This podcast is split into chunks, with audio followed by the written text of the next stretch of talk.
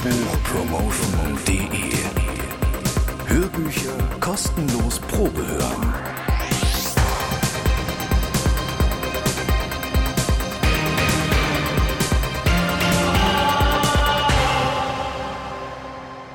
Hallo und herzlich willkommen zur sechsten Ausgabe von Hörbuchpromotion.de. Heute geht es endlich weiter mit Cass Bainbridge und ihren Erlebnissen in Brighton. Doch bevor es richtig losgeht, noch ein paar Infos zur Autorin. Katie Gardner ist Mitte 30, hat Anthropologie studiert und in mehreren Projekten in Indien gearbeitet.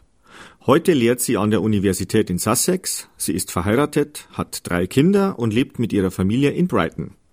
Vor ihrem ersten Roman, Die fremde Freundin, der 2002 bei Drömer Knauer erschienen ist, schrieb sie mehrere wissenschaftliche Bücher über Anthropologie und Migration. 2006 erschien Das bleiche Herz. Das Hörbuch mit sechs CDs bekommt ihr nach wie vor für unter 10 Euro auf hörbuchpromotion.de. Und eine Teilnahme am Gewinnspiel ist natürlich auch noch möglich. So, das war's auch schon wieder von mir. Jetzt wünsche ich euch noch viel Spaß beim zweiten Teil von Das bleiche Herz. Bis bald, tschüss, ciao, servus, euer Tom Klenner.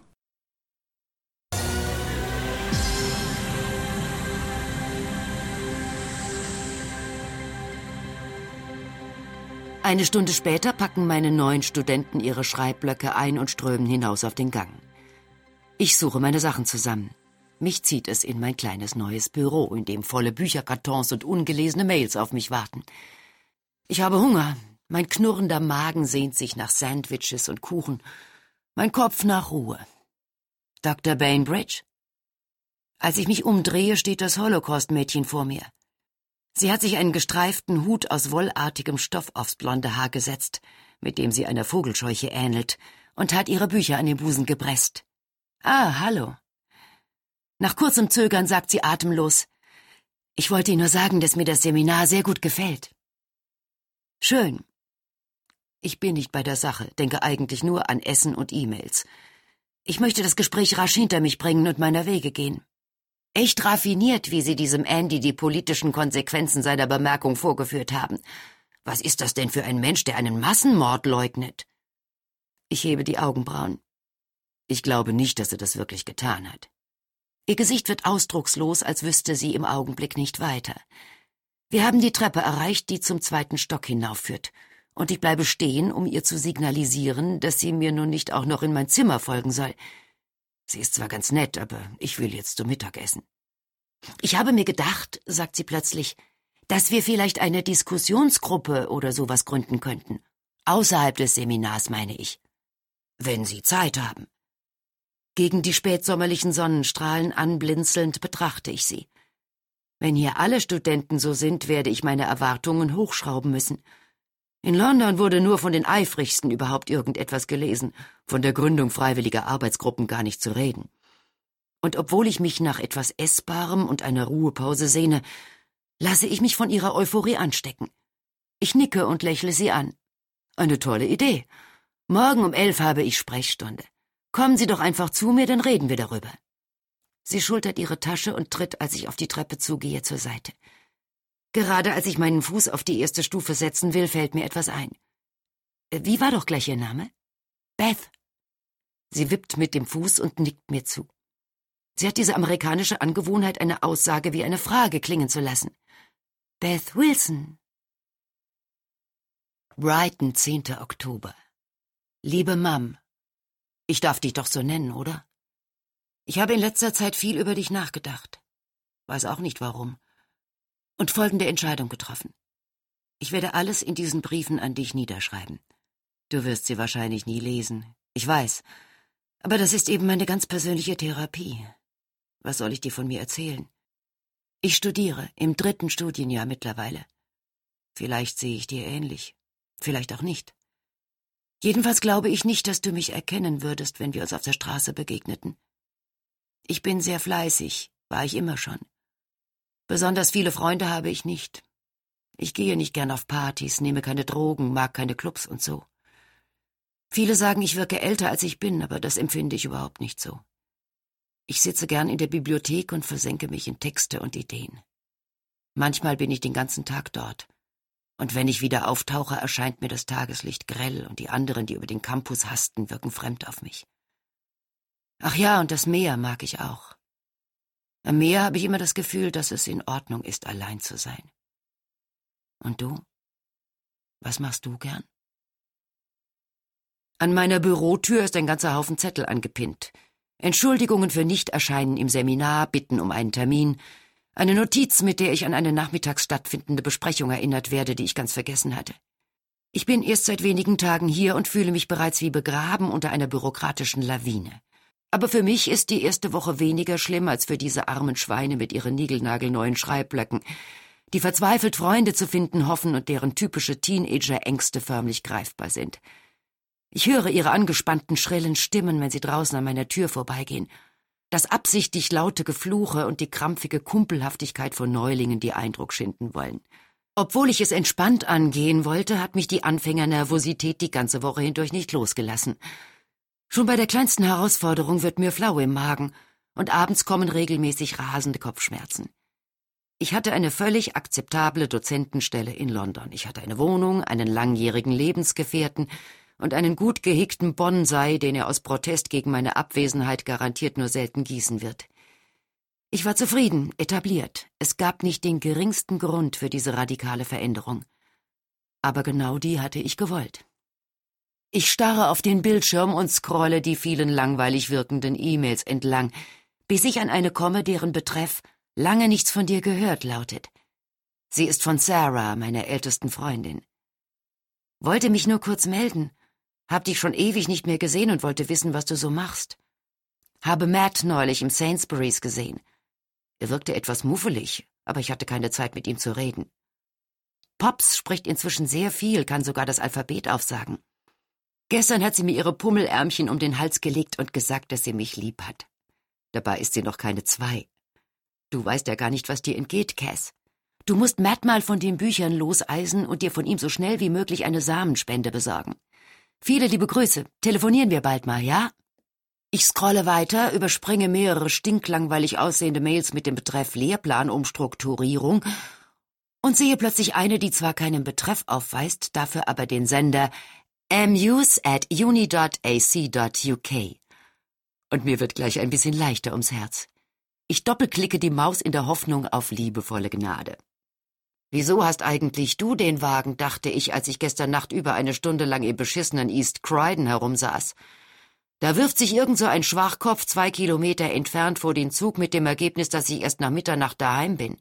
Das nächste Mal kommst du zu mir, ja? Ich hoffe, du genießt deine Unabhängigkeit. Darum geht's dir doch, oder? Matt. Er ist also immer noch sauer. Ich schlucke, lese die Mail noch einmal und klicke Beantworten an. Ein so aggressiver Ton war von ihm sicherlich gar nicht beabsichtigt, aber seine Mail hat auf mich gewirkt, als hätte mir jemand nur halb im Scherz einen Magenschwinger versetzt. Liebster, schreibe ich, tut mir leid, dass die Rückfahrt so ein Albtraum war. Klar komme ich am Freitag nach London. Ich ruf dich an. Ich liebe dich. C. Es gibt so viel zu tun. Mit circa 20 Studienanfängern, die ich als Tutorin zu betreuen habe, muss ich mich zum Kennenlernen treffen – und in zehn Minuten steht eine Einführungsveranstaltung für MA-Studenten an. Und dann ist da noch die Vorlesung, die ich den Sommer über hätte vorbereiten sollen, an die ich aber bisher keinen Gedanken verschwendet habe und von der noch kein geschriebenes Wort existiert. Sie soll nächste Woche beginnen. Aber ich werde nicht in Panik geraten. Nein, ich werde jetzt die Beine hochlegen und mein Mittagessen zu mir nehmen. Doch gerade als ich die Frischhaltefolie von meinem Hühnchen Dickerbrötchen abziehen will, klopft es an der Tür und ehe ich Ja rufen kann, betritt ein Mann Mitte dreißig das Zimmer, als wäre es seins. Er sieht ziemlich gut aus, Typ zerstreuter Intellektueller, mit einer Brille à la Harry Hill, deren Gläser nur am oberen Rand gefasst sind, trägt Jeans und eine schwarze Strickjacke mit hochgezogenem Reißverschluss. Sein blonder Spitzbart, die rotblonden Augenbrauen und das machohafte Gehabe lassen die Gedanken an einen Wikinger des 21. Jahrhunderts aufkommen. Er lacht, aber ob nun über den Anblick, den ich mit meinem kläglichen Mittagessen, umgeben von akademischem Unrat in meiner vollgestopften Schuhschachtel von Büro biete, oder ob über irgendetwas Lustiges, das sich zuvor ereignet hat, vermag ich nicht zu sagen. Hallöchen, Dr. Bainbridge. Herzlich willkommen an diesem ersten Tag des neuen Trimesters. Er sagt es laut, steht dabei breitbeinig mitten auf dem abgetretenen Acrylteppich und kichert in sich hinein. Sein rotblondes Haar ist brutal kurz geschoren, vielleicht um die beginnende Kahlheit zu kaschieren. Er hat eine große Nase und wenn er lacht, verschwinden seine Augen. Er mustert mich mit dem unanfechtbaren Selbstbewusstsein des Alpha-Männchens an seinem Arbeitsplatz. Ich kenne ihn bereits. Er heißt Julian Lee und hat das Zimmer neben mir. Hi. Ich lege das Brötchen aus der Hand. Ein so fröhliches, aufmunterndes Gesicht zu sehen, tut richtig gut. Und, hast du schon ein paar Exemplare unserer Kundschaft kennengelernt? Oh ja, ich nicke ihm zu, und obwohl ich noch nicht weiß, was so lustig sein soll, muss ich lachen. Wer sitzt denn so alles in deinem Seminar? Ich versuche mich, den Blick auf ihn gerichtet, an die Namen zu erinnern. Dieser Typ mit den Maasai-Ohren, äh, Andy Dubov. Er stöhnt auf und schlägt sich die Hand vor die Stirn. Dumm wie die Nacht, glaubt aber alles zu wissen. Über Note drei kommt er nicht hinaus. Oh ja, tja, den Eindruck hatte ich auch. Ach ja, dann sind da noch ein paar ältere Frauen, Mary und Ellen oder so ähnlich. Und eine gewisse Beth. Er verzieht das Gesicht und schüttelt den Kopf. Und äh, Alec Watkins? Dünn, Brille? Der wird dich auf Zack halten. Ich denke an den skeptischen Blick, mit dem der Junge meine Literaturliste durchgesehen hat, und an das gereizte Fußwippen. Macht er Probleme? Julian verzieht das Gesicht. Nur wenn du ihn nicht zu nehmen weißt. Letztes Jahr wurde jede Arbeit von ihm mit der Bestnote bewertet. Ich habe mir schon gedacht, dass er gut ist. Das Gespräch gerät ins Stocken, und plötzlich, ich weiß auch nicht warum, bin ich verlegen. Julian sieht mich an, als warte er darauf, dass ich weiterspreche. Und wie lebt sich so am Meer? Wo wohnst du noch gleich? Am Queen Square. Wunderbarer Seeblick. Er meint es offenbar ironisch, aber mir fällt gerade keine geistreiche Erwiderung ein. Ja, es ist wirklich schön da. Wohnst du allein? Jetzt kichert er nicht mehr und einen winzigen Augenblick lang huscht ein fast besorgter Ausdruck über sein Gesicht. Ach du meine Güte, er macht mich an. Ich schlucke und richte den Blick auf meine ringlosen Hände. Ja, gewissermaßen, sage ich und spüre, dass ich absurderweise rot werde wie ein kleines Mädchen. Ich will ihm, warum auch immer, nichts von Matt erzählen. Gewissermaßen? Ich habe in London eine gemeinsame Wohnung mit einem Freund. Um mein knallrotes Gesicht zu verbergen, senke ich den Kopf und streiche völlig unnötigerweise meinen Rock glatt. Der Blick, mit dem er immer wieder zu meinen Titten hinschielt, bereitet mir Unbehagen. Keine Angst vorm schwarzen Mann? Mein Mund zuckt. Was redet der Typ? Soll das auch wieder ein Scherz sein? Inwiefern, frage ich und verziehe das Gesicht.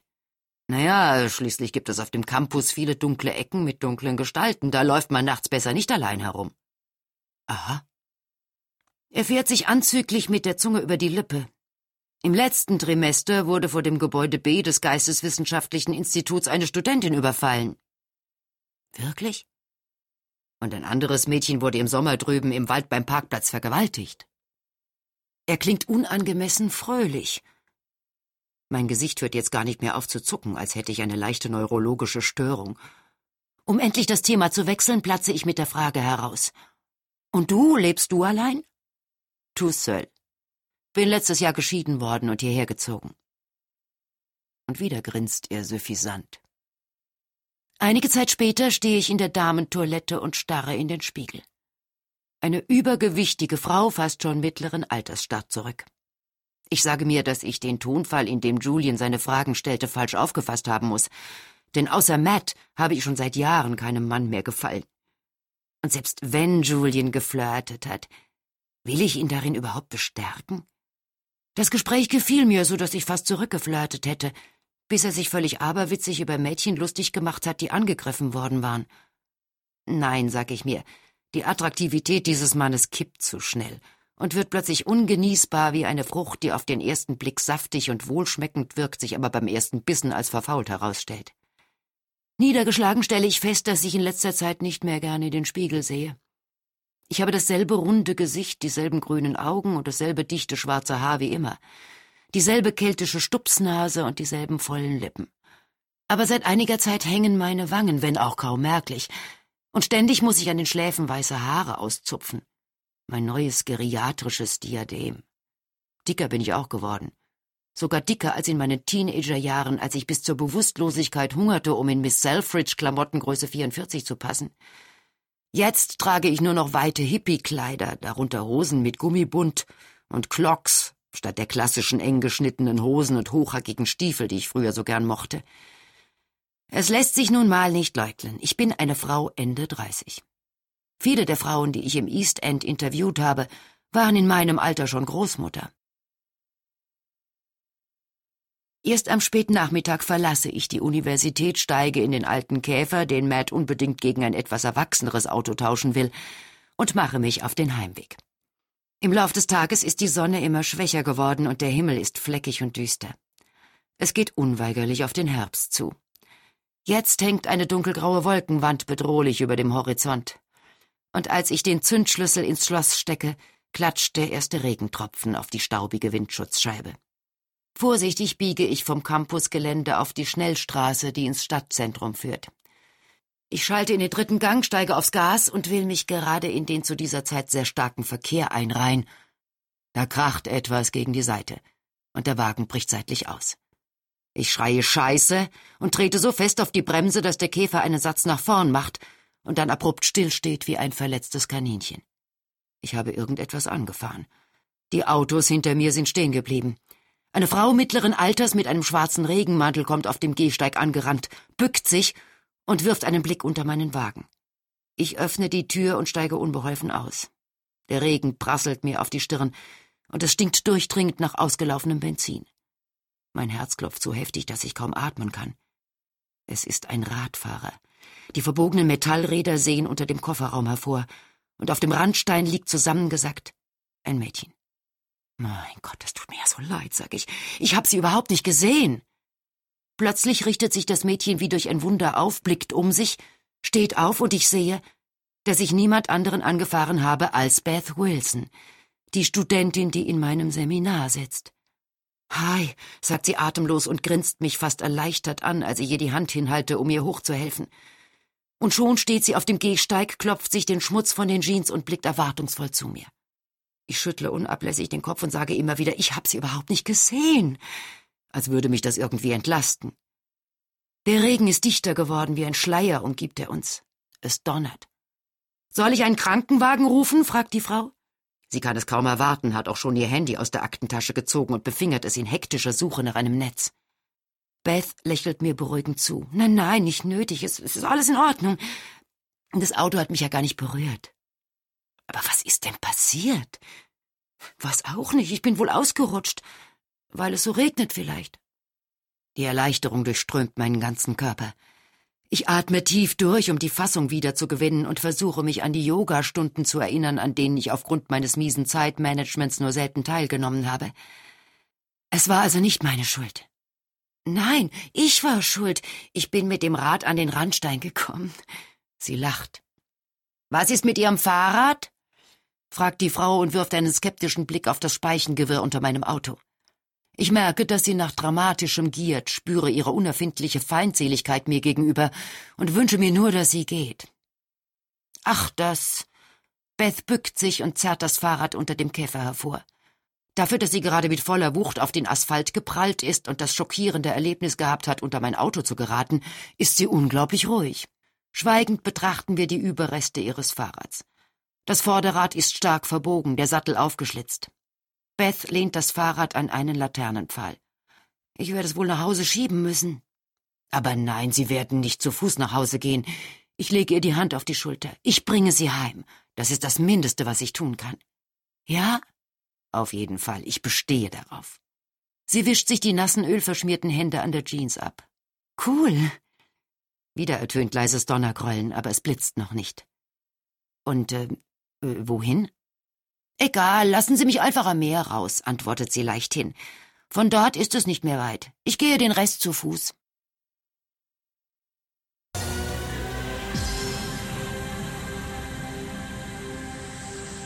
Du kannst es nicht abwarten, wie es weitergeht?